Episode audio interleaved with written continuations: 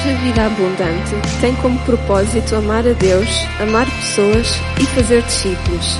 Desejamos que esta mensagem seja de grande bênção para a tua vida. Bem-vindo à família.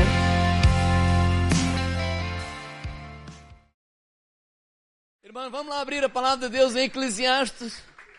Vamos lá para a palavra. O tempo urge. Vamos remir o tempo. Quem é que trouxe Bíblia? Obrigado, Mária. Mensagem de ano novo. Quer dizer, já foi a semana passada. A semana, desculpem. Um, Sexta-feira. Sexta-feira foi uma mensagem mais, embora que isto aqui é aqui, quer dizer, estes tempos, eu ia dizer mais intimista e para a família. Né? Mas é aquela coisa, olha, é só aqui entre nós, ninguém nos ouve porque eu esqueço, ou tento esquecer, que nós temos câmaras. Mas eu os agradecer também aos irmãos que estão de lado de lá. Mas foi, sabe, às vezes essas mensagens mais a família. Não quer dizer que os de fora não seja família. A maior parte dos irmãos que estão lá também nos acompanham, são, pertencem a esta casa. E os que não pertencem são bênção tam, também. Mas, mas há coisas às vezes têm a ver com intimidade e, e isso foi isso que aconteceu na sexta-feira também. Quem não ouviu, se quiser ouvir, Deve estar lá gravado. Conselhos para 2024. Isto é um título muito original para a mensagem de Ano Novo. Não, eu não sabia que o que é que havia de, de título havia de dar. Então, olha, é mesmo este. Conselhos para 2024. E vamos abrir a palavra de Deus em Eclesiastes 9. Porque eu quero, eu quero, eu quero partilhar esses conselhos com base nesta nesta passagem das Escrituras.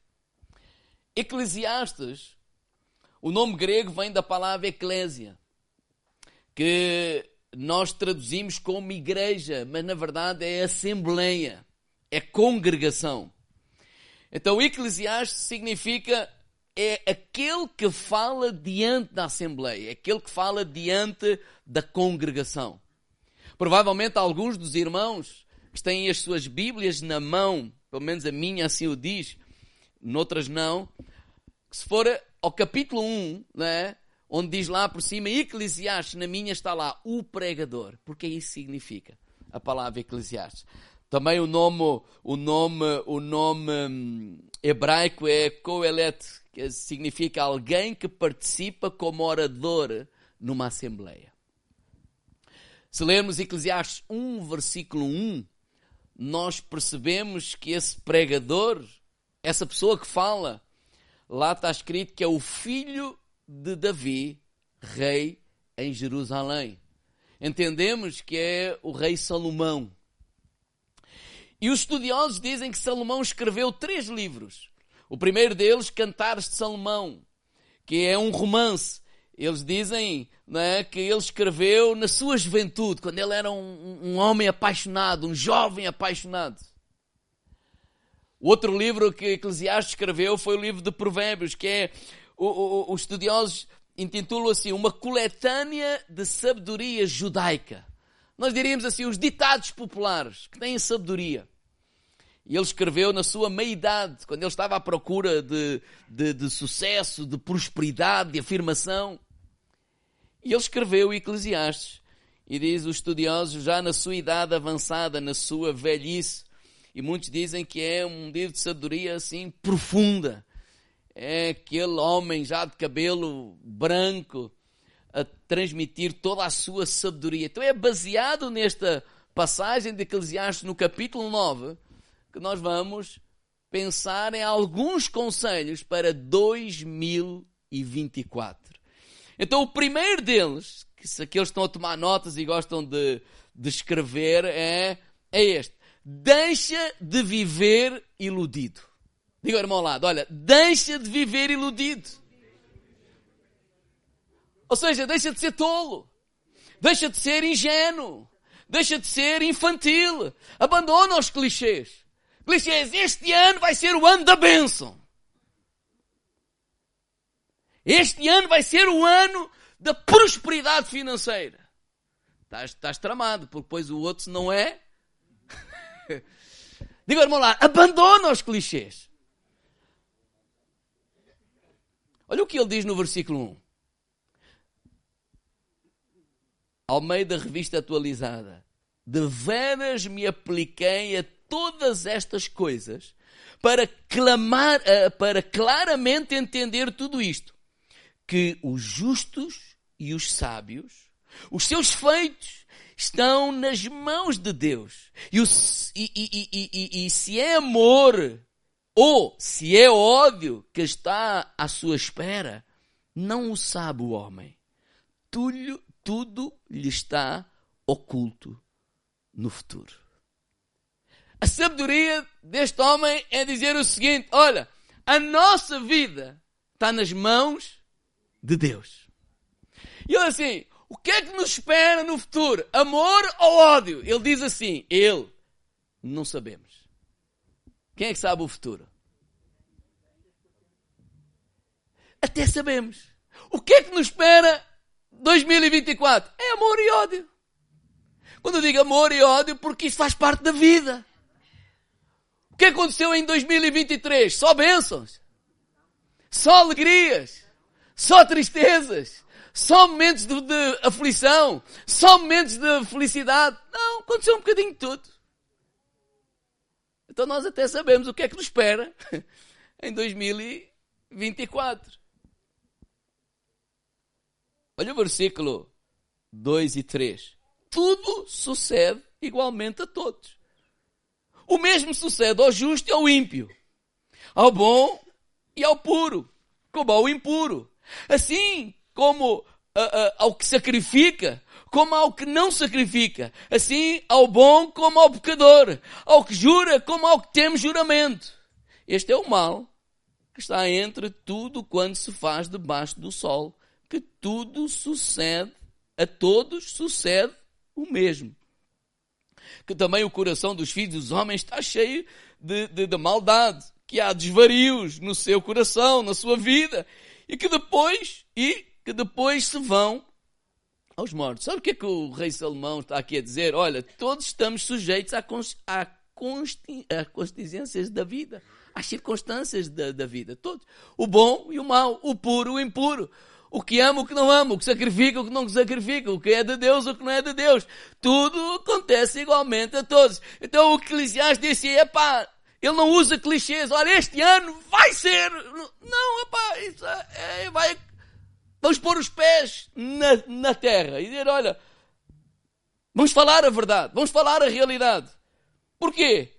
Porque ele agora é uma pessoa madura neste último mês de, de, de, de, dezembro, no mesmo dia que estava ao fim da tarde na casa da Gisela, a orarmos, a chorarmos juntos por causa da partida do Bruno de manhã, eu estava-me a alegrar com alguém que estava a fazer anos. O que é isso? É vida.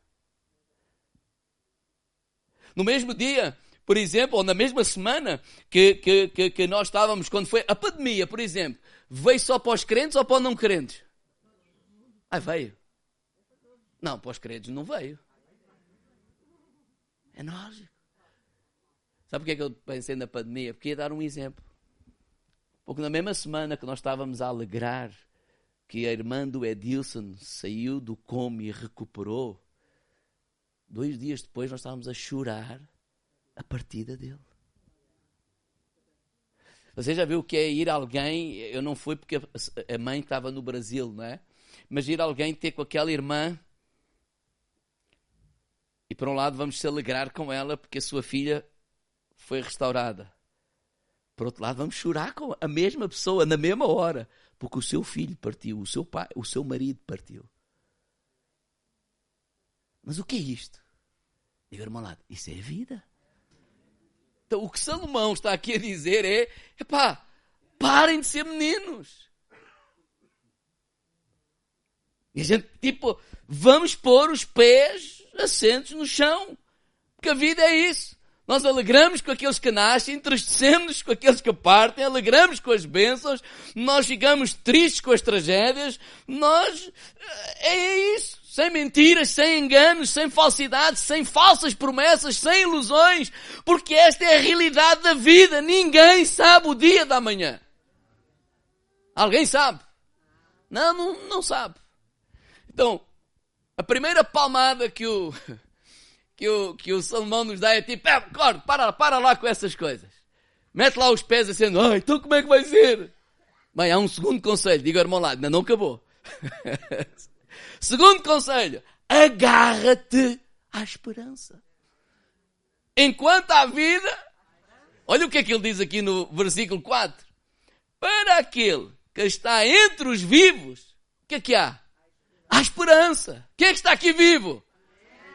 Quem é que está. Bem, outros estão meio. meio...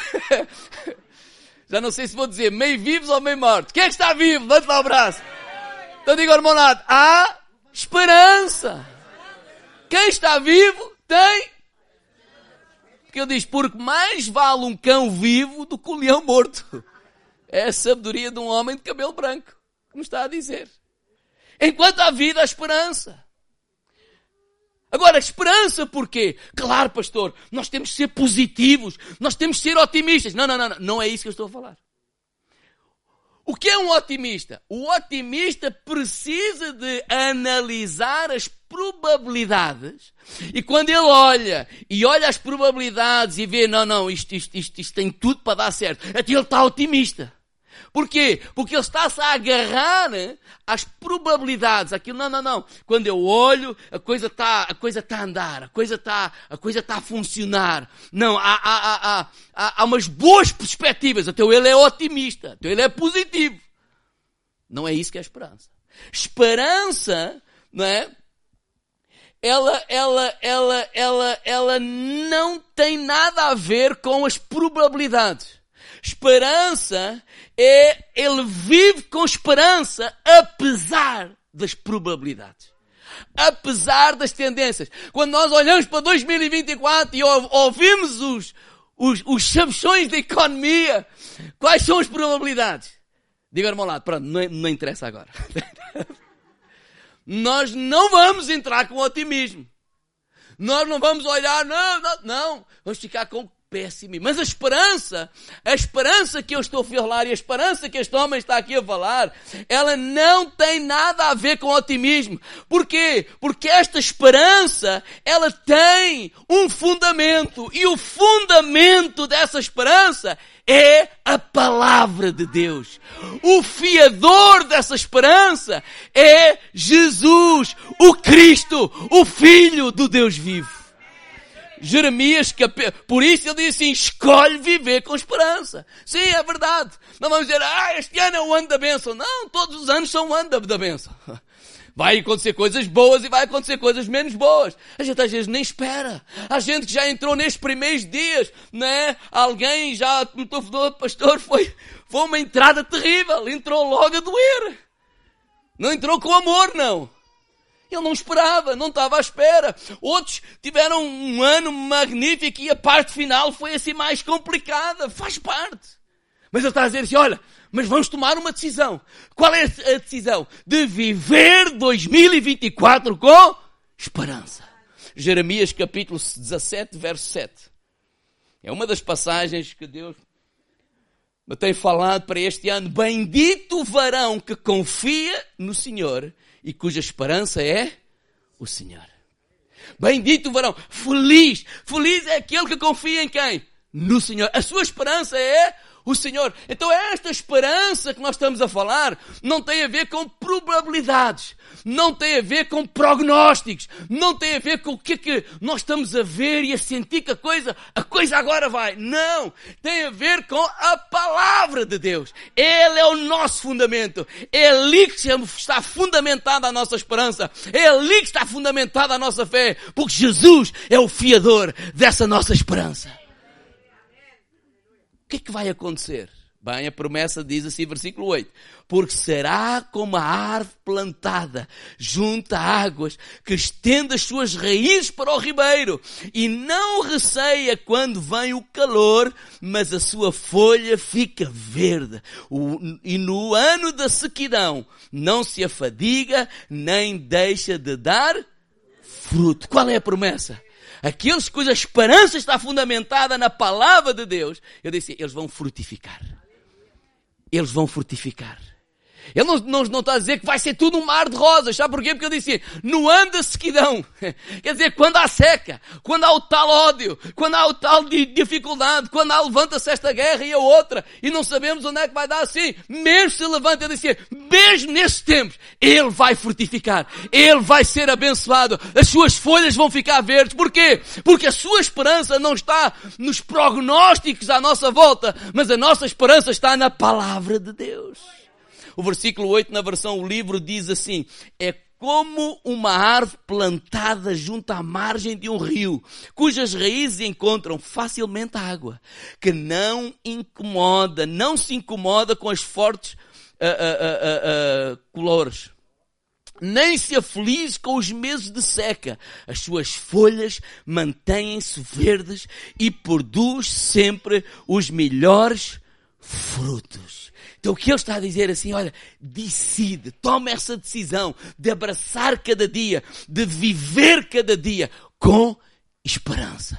Ou seja, não vamos viver tipo a arrastar os pés, ah, então vamos ao sabor do vento. Não! Vamos viver com esperança. Não é só no, no dia da passagem de ano e quando toca lá os fogos e quando a gente bebe o champanhe, bom ano, este ano é que vai ser. Não! Vai haver agora no nosso dia a dia, vai haver dias que não apetece fazer isto, não apetece fazer aquilo, mas estamos determinados a viver até o último dia com esperança com determinação, sabendo que o fiador da nossa esperança, o fundamento da nossa esperança é a palavra de Deus. A esperança, irmãos, é aquela virtude que nos mantém de pé, mesmo no caos, mesmo nas aflições. Por isso é que ele diz, mesmo no tempo do calor, mesmo no tempo da seca, as folhas vão ficar verdes, porque lá no silêncio, dentro de nós, onde nada está a acontecer, nós mantemos a esperança, porque mantemos a nossa fé fé viva nas promessas de Deus. A esperança é aquela virtude que nos motiva quando o desencorajamento vier, quando os dias de ódio vierem, quando os dias de luta vierem. A esperança é essa, é essa virtude que nos, man, que nos motiva, que nos mantém de pé. A esperança é aquela virtude que nos dá força quando o corpo está cansado. A esperança é aquela virtude que acredita quando parece não há mais nada que acreditar. Quando os nossos olhos não, não há prognósticos, positivos, não há probabilidades positivas. Todos os prognósticos são negativos. A esperança é aquela virtude que mesmo quando não há esperança ao, nossas, ao, nossas, ao nosso redor, nós mantemos a esperança porque ela tem um fundamento, a promessa de Deus. A esperança é aquela virtude que supera os obstáculos, mesmo quando ninguém nos ajuda. A esperança é aquela virtude que aguenta a aprovação, mesmo quando ninguém se importa. A esperança é aquela virtude que caminha em direção à vitória, mesmo quando ninguém empurra. Deus está a dizer assim, olha, abraça 2024, mas decide viver com esperança. Porque para os vivos há esperança. Mas a nossa esperança tem um fundamento. Qual é? A palavra de Deus. Então ele começa a dizer: Olha, deixa de, ilusões. Vai ser tudo um mar de rosas. Também. Mas também tem o outro lado. Ai, cruz credo. Qual cruz credo? Faz parte do meu amigo. Pés acedos no chão. Segundo, decide viver com esperança. Terceiro, aponta aí, Desfruta das coisas simples da vida. Diga, irmão lá, aprenda a desfrutar do dia a dia, do cotidiano. Olha, vamos lá ver o exemplo dele. Ele depois no versículo 5, 6 continua a falar sobre, sobre aquele pessoal. Versículo 7. Vai, pois, come com alegria o teu pão e bebe gostosamente o teu vinho, pois Deus já de antemão se agrada das tuas obras. Parentes, bebe o teu vinho, parentes, diga ao irmão lado, com moderação. Vá lá, vamos lá acrescentar. parentes, bebe o teu vinho se não tens problemas com o álcool. Porque se tens problema com o álcool, diga ao irmão lado, bebe água. E olha que este conselho é, é bem sério e leva isso a sério. Porque o vinho tem estragado muitas vidas e muitas casas. Mas vamos lá ao, ao, ao conselho. Aprenda a desfrutar. Sabe o que é que ele está a falar? Ele está a falar do comer e beber, ele está a falar das coisas simples do, do dia a dia. Isso é uma lição para nós. Nós, às vezes, somos um povo. Tão, temos dois extremos. Ou oh, vários, mas. Primeiro, tão preocupados com aquilo que ainda não temos. Tão ansiosos, tão preocupados. Eu preciso disto, eu preciso daquilo, eu preciso do outro. Que a vida às vezes passa por nós e nós não desfrutamos. Os momentos. Foi um passeio. Foi uma vista. Às vezes estamos tão preocupados em fazer um filme que ninguém vai ver. Não é? Que não desfrutamos o tempo que estamos ali com aquelas pessoas.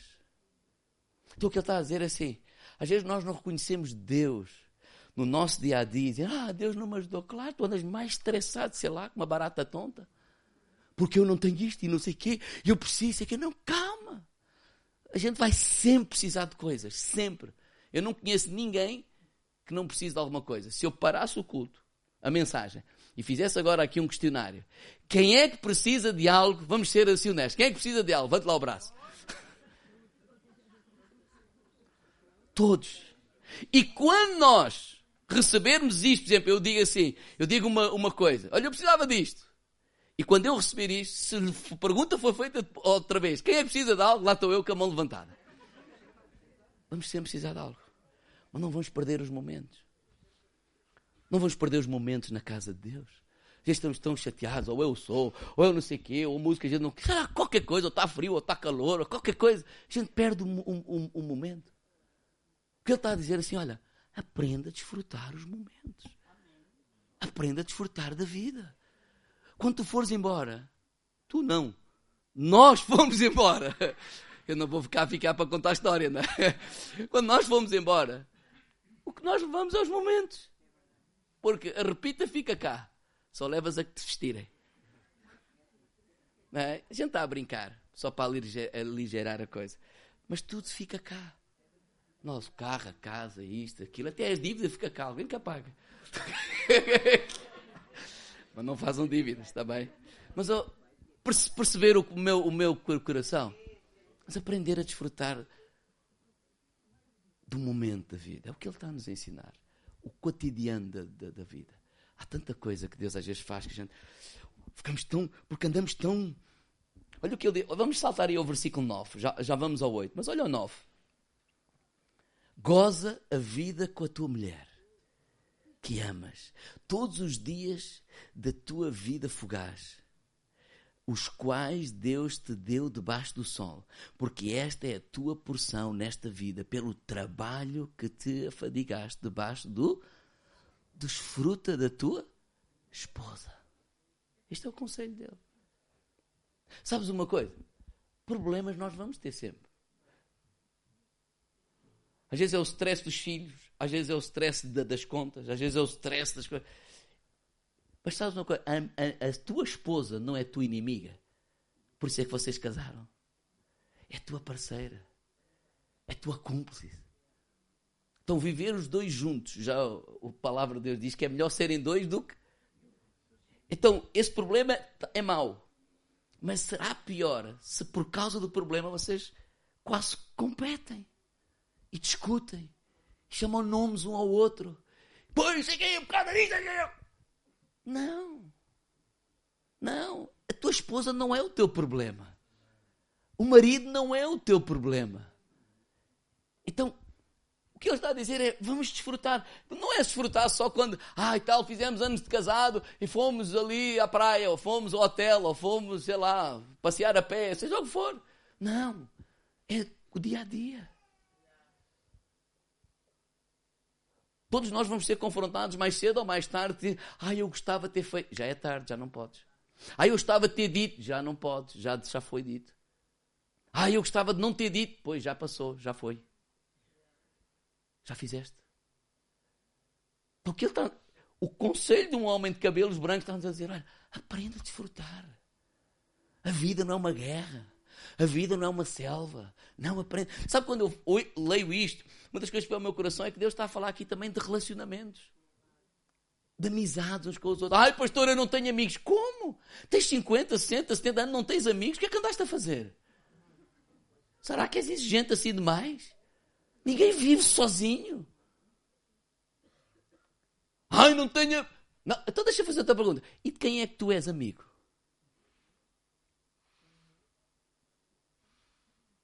Essa mentalidade que uns, ai, quanto mais eu conheço as pessoas, mais gosto dos animais. Isso é conversa, irmão. Isso é conversa. Nós precisamos uns dos outros. O que é eu choco a alguns? Dizer que isso é conversa. Quando a gente cai numa cama, não é o animal que nos faz o chá. Quando a gente cai numa cama, não é o animal que vai nos ajudar a fazer isto ou a fazer aquilo. Não é o animal. Eu não estou a dizer mal dos animais. Mas o facto de a gente se sentir magoados com o A, com o B ou C, não generalize que está, isto é tudo uma camada. De... Não, nós precisamos de pessoas. Nós precisamos uns dos outros. Diga-me lá, faz amigos, homem. Desfruta da vida. Há coisas, olha, vai se resolvendo, vamos confiando em Deus, vamos caminhando. Quando a gente pensa nos grupos, eu não estou pensando numa estratégia para a igreja crescer, eu já deixei disso, irmãos. Até pode, eu sei que dizer esta coisa, quem me ouvir pode dizer assim, pois, por isso é que a igreja não cresce, ele é assim, sou mesmo assim, é de assumir e acabou. Já não tenho tempo para, para, para, para fingir outra coisa. Não. O que nós queremos é fazer amizades, o que nós queremos é ser amigos, o que nós queremos é ser fa família. Que nós queremos é, é, caminhar, chorar uns com os outros, alegrar uns com os outros, porque nós já entendemos que sozinhos nós não vivemos, irmãos. Nós somos uma sociedade. Então é isso que ele nos está a ensinar.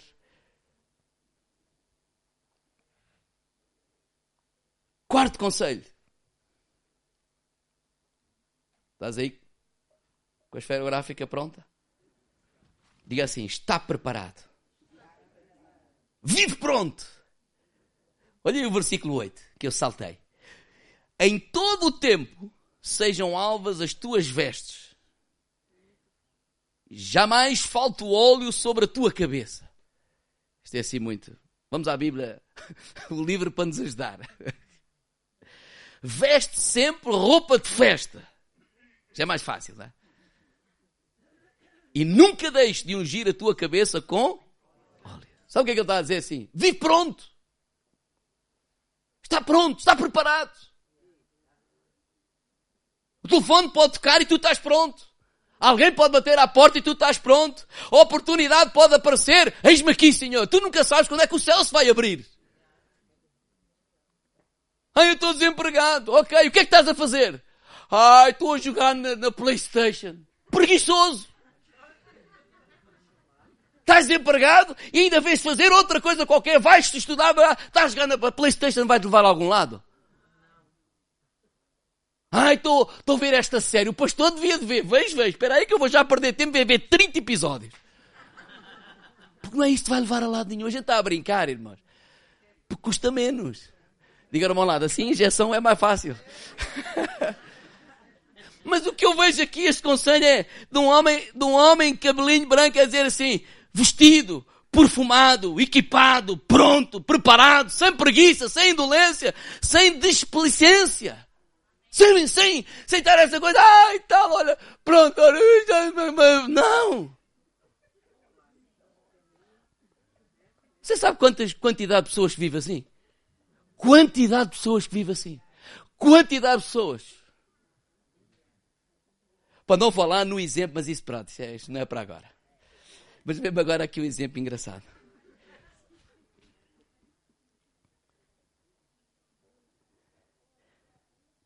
Está pronto, irmãos. O céu pode se abrir a qualquer hora. Está pronto. Está preparado. Está bem vestido. Está perfumado. Esta, esta, esta, esta, esta fase fechou. Mas agora estou-me a preparar. Eu continuo a estudar, eu continuo a me perfumar, eu continuo a me vestir, eu continuo a sair, eu continuo, porque a minha vida não vai parar. Uma fase terminou, significa que é o início de uma nova fase. Nós olhamos para as estações do ano e é assim que funciona. Não, as pessoas ficam ali, parece que morreu o mundo. Não, tu estás vivo! Então não sejas um vivo morto. Quinto, dá o teu máximo. Dá o teu máximo. Olha o versículo 10. Nós lemos qual? O 9, não foi? O 8, mas já tínhamos lido o 9. Agora o 10. Tudo quanto vier à mão para fazer, faz-o. Conforme as tuas forças. Porque do além para onde tu vais, não há obra, nem projetos, nem conhecimento, nem sabedoria. Goma. Quinto, dá o teu máximo. Escreve isso aí. Dá o teu máximo. Vai com tudo. Sabe o que é que eu quero dizer? Doa-te, entrega-te, trabalha, dedica-te, dá o teu máximo. Na versão o livro diz assim: tudo que fizeres, falo bem feito. Faz bem. Alguém pode estar a ver. Ai, pastor, ninguém está a ver. Para com, com, com isso. A gente tem a mania da mediocridade. Vai fazer um trabalho, faz bem. Tu não sabes por causa daquele trabalho, muitos outros vai aparecer. Então não faças as coisas mal feitas. Não faças as coisas atrapalhoadas. Porque isso os outros vão saber e vão contar. Não, não, não. Com aquilo não. Não faz bem feito. É para, é para, sei lá, é para arrumar o quarto. Arruma bem. Não é as coisas debaixo da cama. Isso é para uma falda e mesmo assim a gente vai ensinar. Agora tens 16 anos, não é assim. É para tocar, toca bem. Sabe que é que tu não tocas bem? Porque não estavas pronto. Sabe que é que não estavas pronto? Porque ficaste na Playstation em vez de estudar. Ficaste na televisão em vez de estudar. Ficaste na internet em vez de estudar. Porque o problema não é falta de tempo. O problema é a preguiça mesmo. Então, é para fazer, faz bem feito. Agarra a oportunidade. Há pessoas que se queixam de, ai, eu não tenho oportunidade. Quando as têm, deixam-nas passar. Sabe porquê? Porque não estavam preparados. Porque não se prepararam. Ah, eu não estava à espera. Pois, mas o conselho dele é assim: está sempre à espera. Lembra-se, quem é que se lembra daquele ponto? Vive com esperança com expectativa, com esperança. Porquê? Porque o fundamento da nossa esperança é a palavra de Deus. Você lembra-se do, do Daniel? Do Daniel não, do Davi. Do Daniel a gente também se lembra. ele foi apenas, ele foi apenas lá a uma guerra para entregar um lanche aos irmãos e para saber notícias para levar de volta para o pai. Então, é para entregar um lanche. Entrega como deve ser. Não é que faz lembrar o outro, levou-me uma pizza, aquilo estava tudo torto, já estava as coisas fora da, do pão. Disse, olha, agora come tu. Porquê? Porque não fez bem feito. Não é para ser à pressa de qualquer maneira. Mas sabe que é assim que muita gente vive? Não tem zelo. Ah, é meia bola e força. Eu não sei se no Brasil usa-se essa expressão. Em Portugal usa-se essa expressão. É meia bola e força. Ah, para quem é, já está. Então na igreja alguns têm a mania de fazer assim. Mas sabe uma coisa? A palavra de Deus, quando a gente lê Efésios e muitos outros versículos, diz para nós trabalharmos para o nosso patrão como para o Senhor. Com a mesma atitude. Quem sabe a próxima promoção está lá à esquina. Sabe o que é que eu quero te ensinar? O que eu disse aos meus dois filhos quando eles começaram a trabalhar. Este vai ser o teu primeiro trabalho. Eu lembro também de ter isso ao Tiago, quando entrou lá no Benfica, ainda como estagiário. Eu disse a ele assim: Olha, aprende a dizer mais vezes sim do que não. Podes ficar depois da hora. Ah, não. Ah, não. Mas não porquê? Não tens mulher, não tens filhos, não tens casa. Oh, ah, aquela. Qual hora? Por acaso ele nunca falou nisso, mas é assim que muita gente fala. Ah, po... Não, não posso. Ah, não, não posso. Não, já tenho compromisso. Não, não, não. Imagina quando for para despedir alguém, quem vai ser o primeiro? É o primeiro não. Porque ele é conhecido pelo não.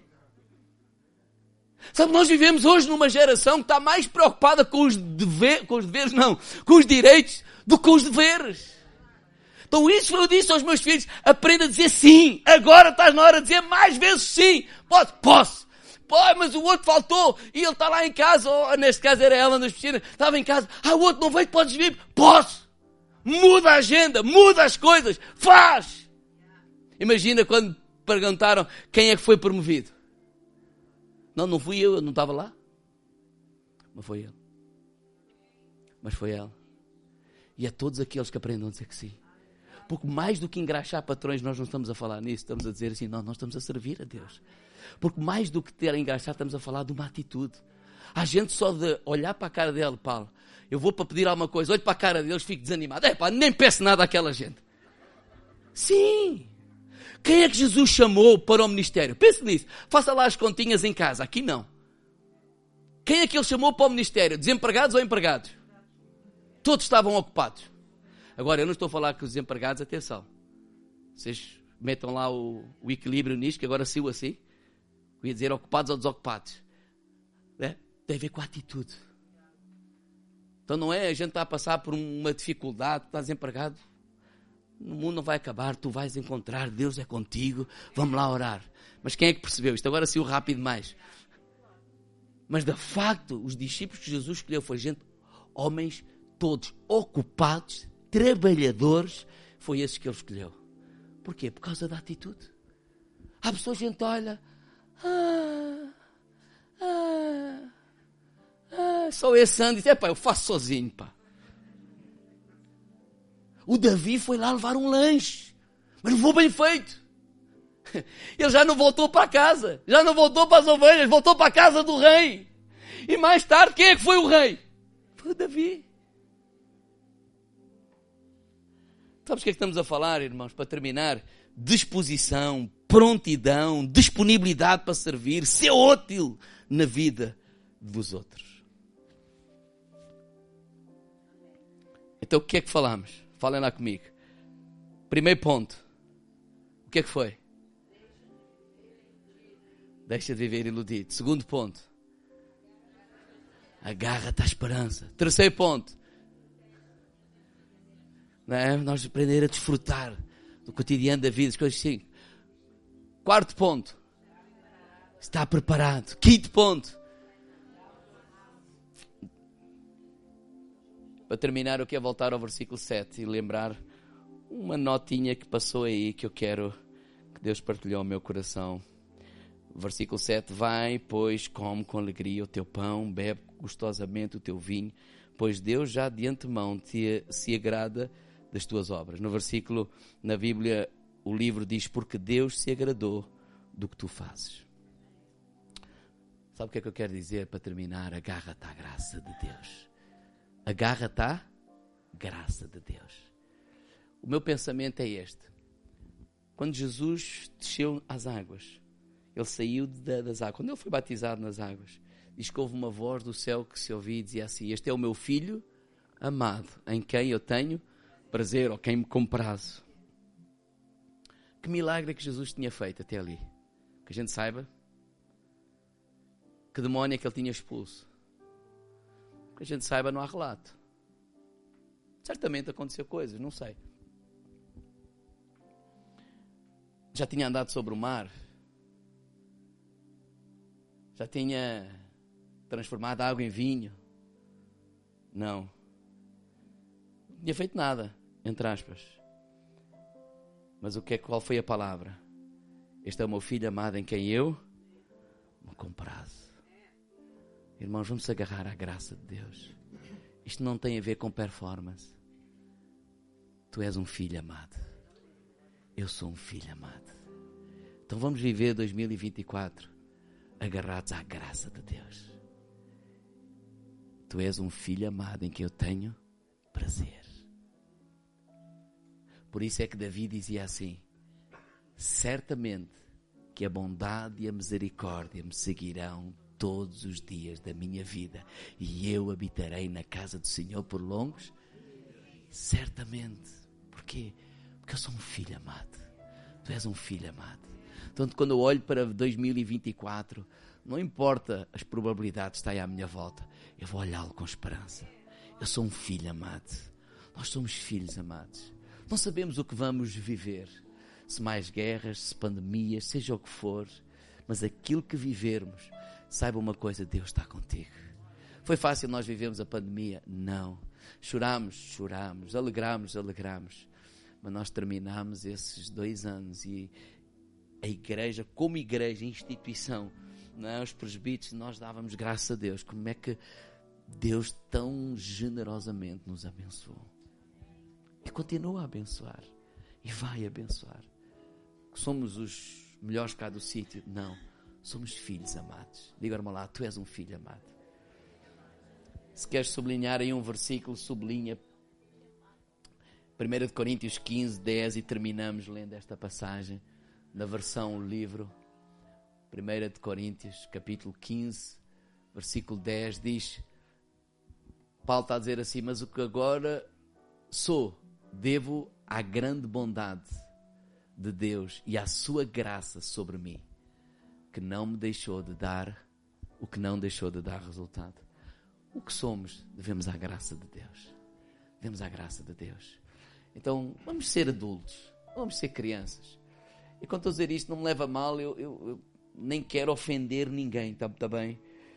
Mas eu não sou essa maneira e cada um. E, e tem que respeitar, às vezes a minha maneira de pregar, eu não, eu não meto filtros, né? Às vezes devia, mas, mas eu quero continuar assim. Porque, mas quando eu digo, deixa de ser desses slogans, este ano vai ser o ano.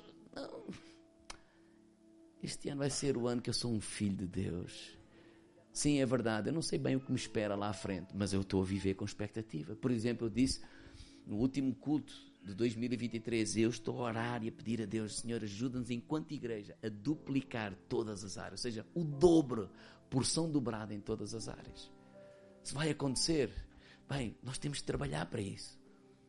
Ou seja, nós vamos esforçar, nós vamos cuidar, nós vamos amar, nós vamos trabalhar, nós vamos fazer acontecer.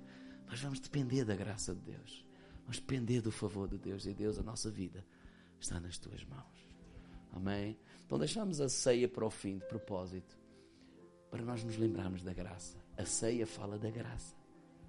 A ceia fala do favor de Deus na nossa vida.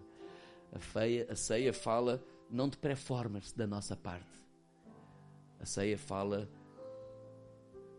da graça, da bondade, da misericórdia de Deus.